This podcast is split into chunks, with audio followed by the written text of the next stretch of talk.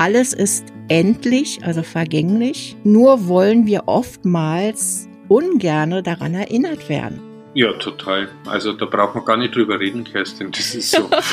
Können wir jetzt gleich das Ende einläuten. Ja, gleich.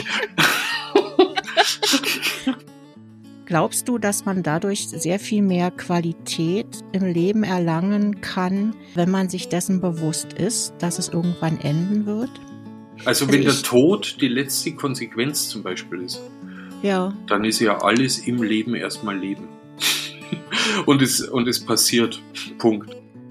Und natürlich kann ich da auch, äh, wie soll ich sagen, in zweierlei Hinsicht mit umgehen, mit der Endlichkeit. Ich kann mich da drin vergraben und nur noch alles fürchterlich finden und, und angsterfüllt sein, irgendwelche Dinge zu machen, weil ich könnte ja dabei sterben. Ja, es könnte mir was dabei passieren. Äh, ich fahre kein Motorrad mehr, weil statistisch gesehen gibt es so und so viele Unfälle im Jahr. Ja, ich kann ja so unterwegs sein oder ich kann es äh, wirklich als Motivation sehen, die Zeit zu nutzen, für mich und effektiv und wesentlich zu sein.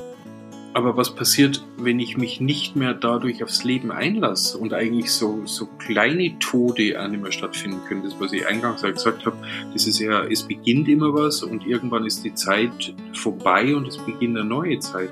Also auch sowas findet ja dann weniger statt. Also ich wäre dann irgendwann vereinnahmt von dem großen Damoklesschwert der Tod. Ähm, also Leid. Ich setze nur eins davor. Leid. Äh, weil, weil ist der Tod eigentlich schlimm oder ist Leid, das Leiden dorthin schlimm?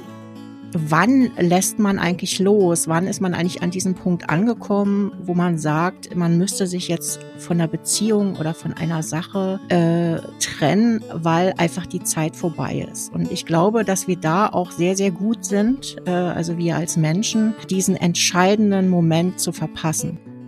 Da kann ich ganz klar von mir sagen, dass mir das extrem schwer fällt, mich davon zu verabschieden.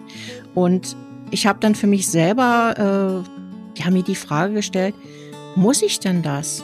Ja,